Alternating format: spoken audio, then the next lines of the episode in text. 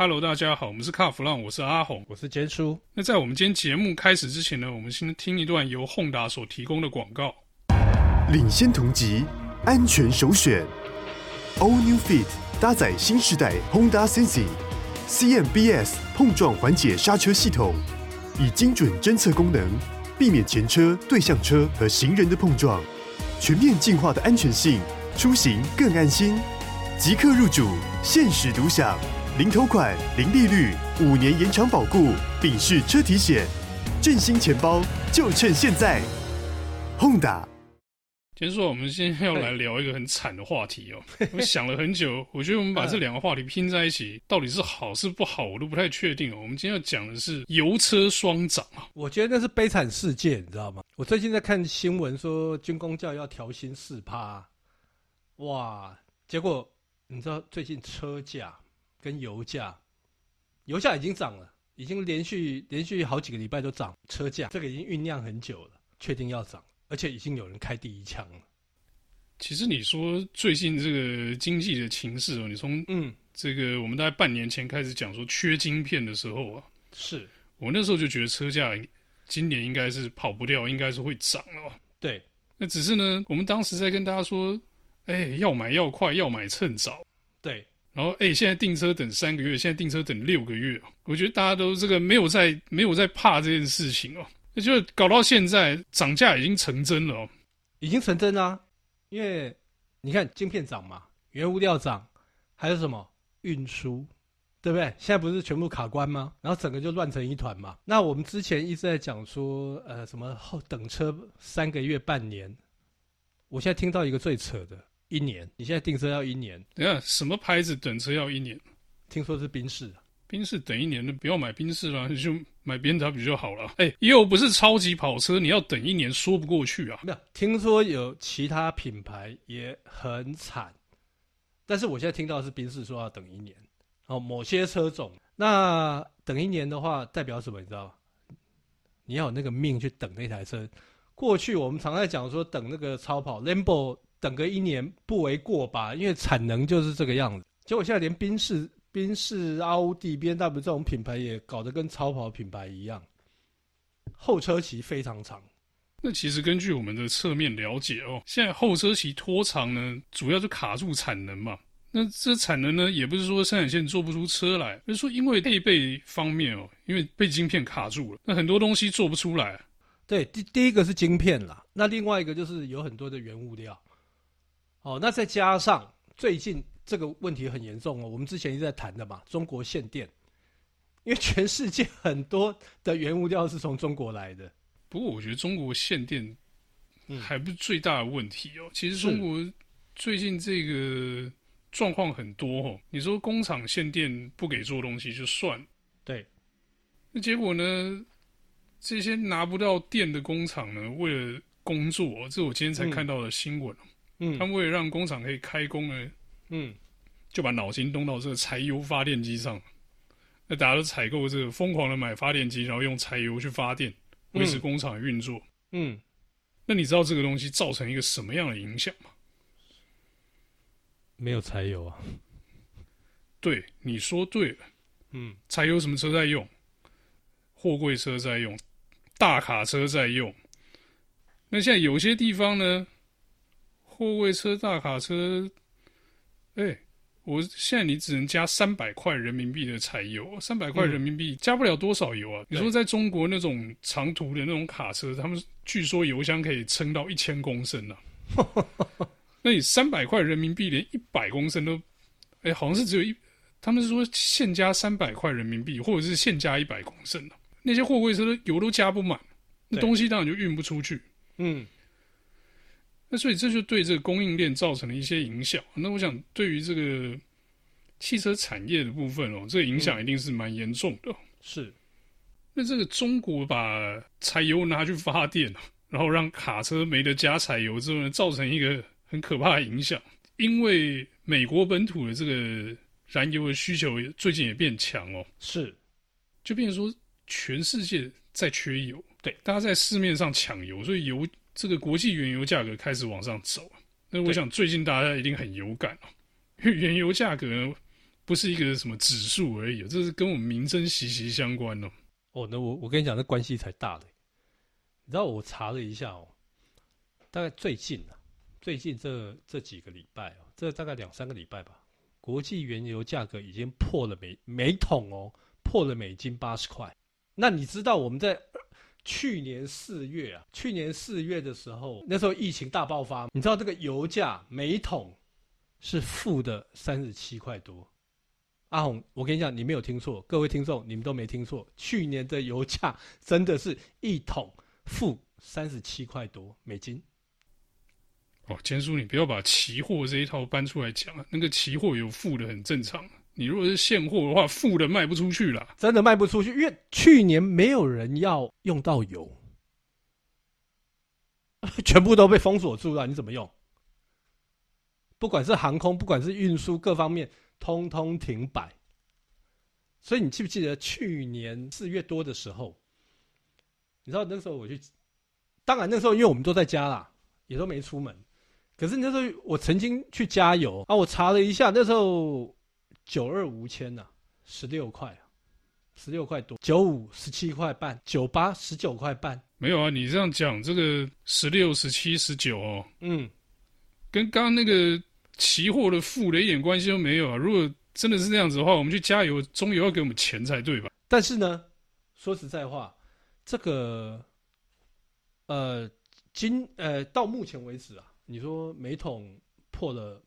八十块美金嘛，从大概九月中吧，哦，我们回到台湾的油价，九月中到大概十月底左右，你知道那个，不管是九二、九五、九八，油价每公升都涨了两块钱，听起来不多嘛？哦，两块其实还好了，说真的还好嘛，对不对哈？但是你如果跟去年的四月二十六号，就是我刚才讲那个价格哦，十六块、十七块、十九块那个价格这样相比的话，大概一年半吧，涨了十三块。那当然对很多不管是开车的、骑车的人来讲，一定会觉得最近压力很大。但是油价涨。不是只有涨到汽油啊，你去换引擎油要不要？会不会涨？会嘛？齿轮油会不会涨？这些这些油料通通都都涨。那后来我发现哦，因为我长期有在观察这些事情，国际原油会涨成这样子哦，其实应该差不多从今年初开始啊，啊，因为疫苗打了嘛，那各地的经济开始复苏嘛，开始活络。所以它的贸易就开始了，开始动了。那动了之后呢，美国的页岩油开始在开采，再加上这个所谓的，因为现在进到这个九月、十月，冬季库存量增加，然后再加上原油输出国，听说他们好像在控制油量，那所以你这个僧多粥少的情况之下，价格就开始飙啊。我觉得其实这样，你这样说，我觉得蛮偏颇的。偏偏颇谁？因为这个，你拿现在的油价去跟这个疫情高峰的时候油价去相比，那、嗯、本来就会涨嘛。对。那你说，成平时期在疫情之前，嗯，油价在八十到一百块在跑，嗯，那所以其实现在真的涨很多吗？我我觉得现在算是一般呢、欸。真的算一般吗？对啊，因为你跟这个。最便宜的时候相比，那其实现在也不是真的相对的高点。嗯、我有印象的时候，在石油危机的时候，油价有飙到超过两百块一桶。两百块跟八十块相比，现在也是算便宜呀、啊，是不是？是我为什么提这个两百块跟八十块比？因为我觉得你现在讲这八十块跟那个负三十块比，大概就是这样的味道。所以我觉得这样说起来，你说油真的特别贵吗？嗯，可能是比之前贵了。对，但是。这件事情能构成一个连环涨，就是车涨油涨，这个没有物价也涨问题吗？现在连物价也涨。我认为这个东西，嗯，其实不是单纯油价造成的，是油价涨。对，刚刚你有讲到，就是冬季的库存，冬天到了，这个要烧油要取暖，这这是无可厚非的。每年冬天都要涨这一时。嗯、中国这个没发电机拿柴油去加的这个，嗯，也是一部分。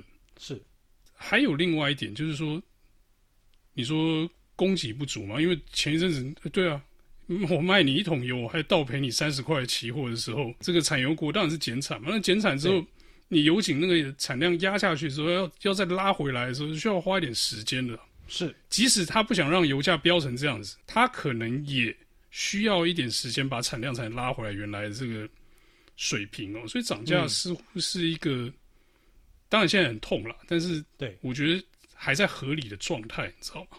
真的吗？可可是我一直以来我觉得中油赚很多，中油赚很多那是另外一回事嘛。对，国际油价的话，我觉得大概就是这样。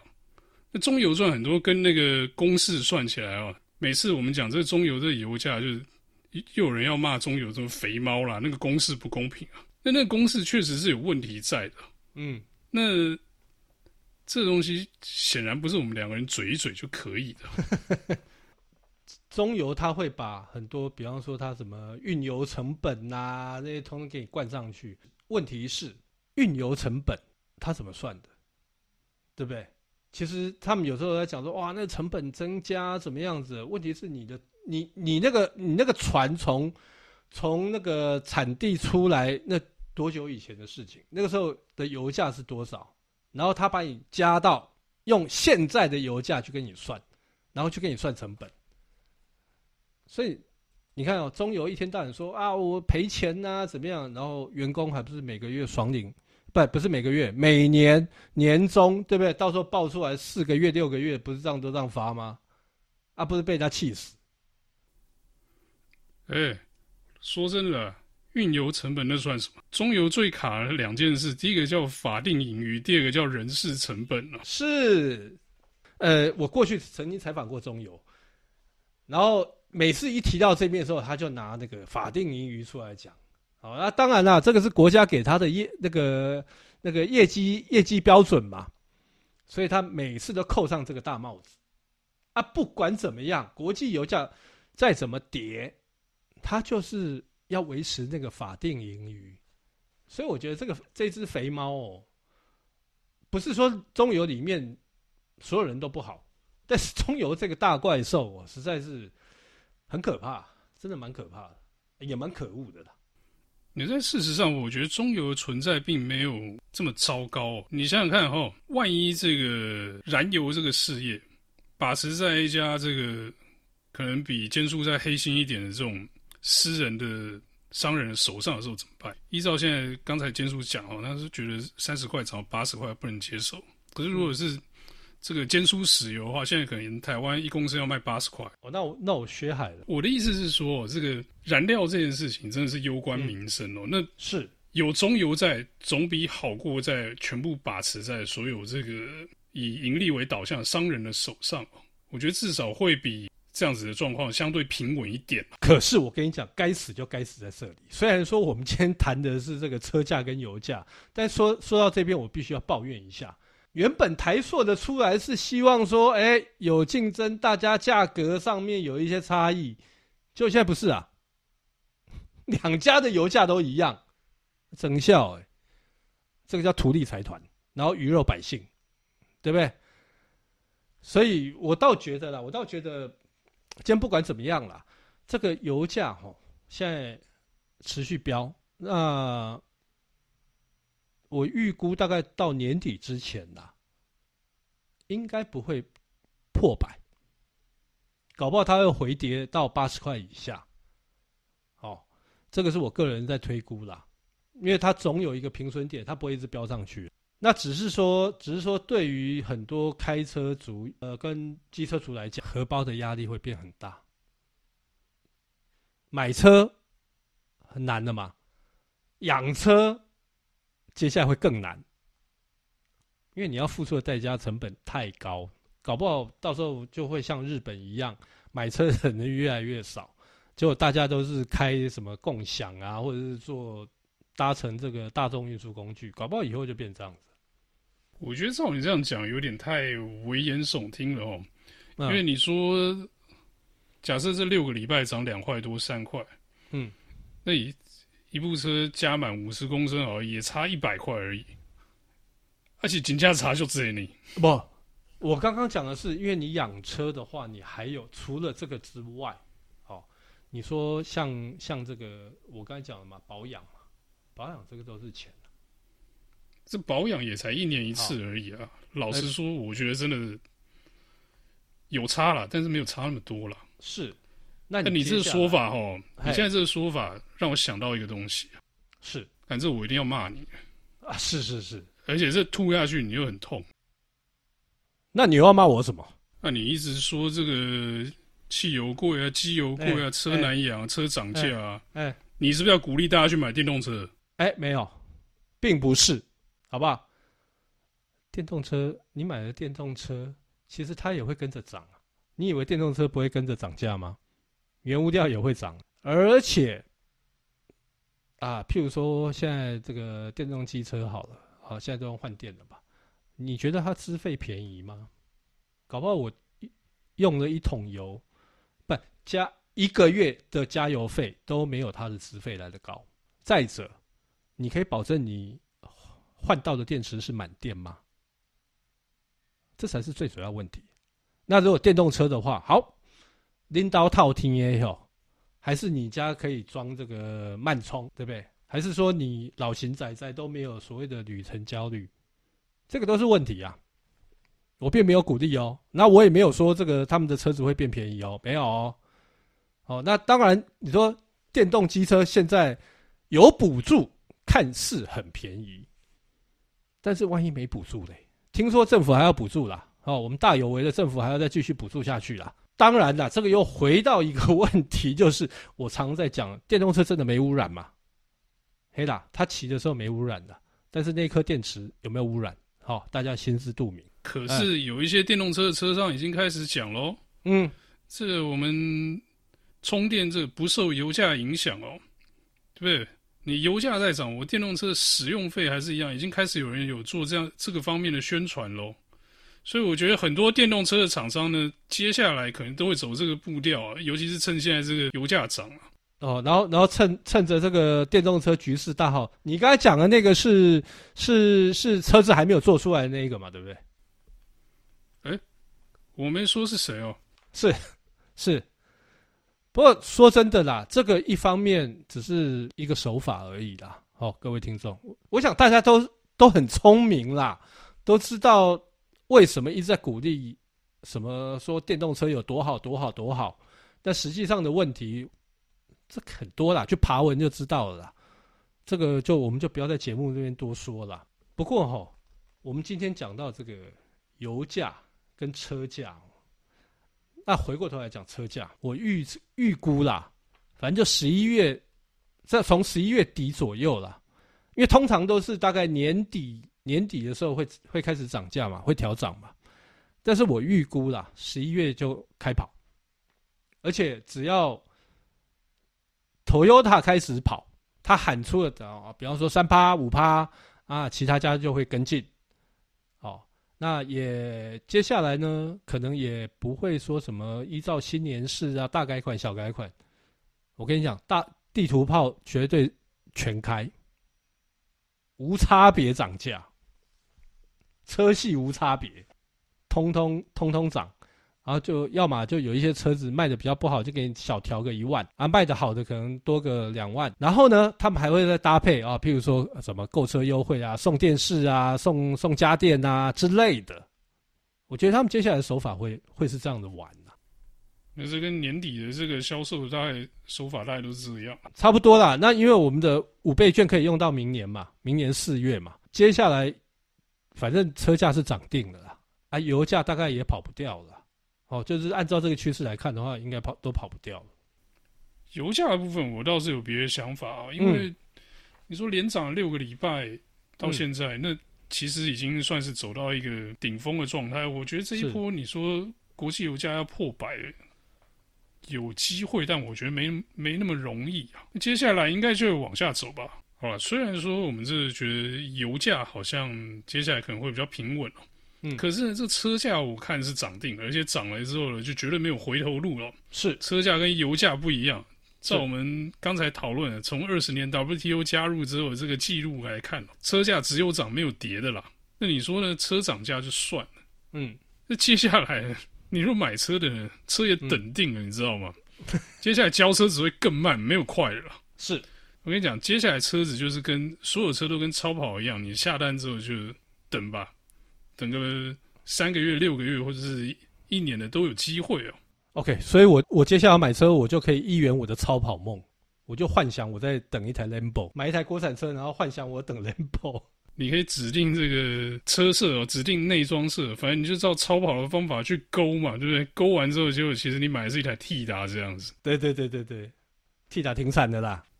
好，那我们这一集这个有关车价跟油价、车油双涨的故事呢，就到这边告一段落。谢谢大家的收听，谢谢。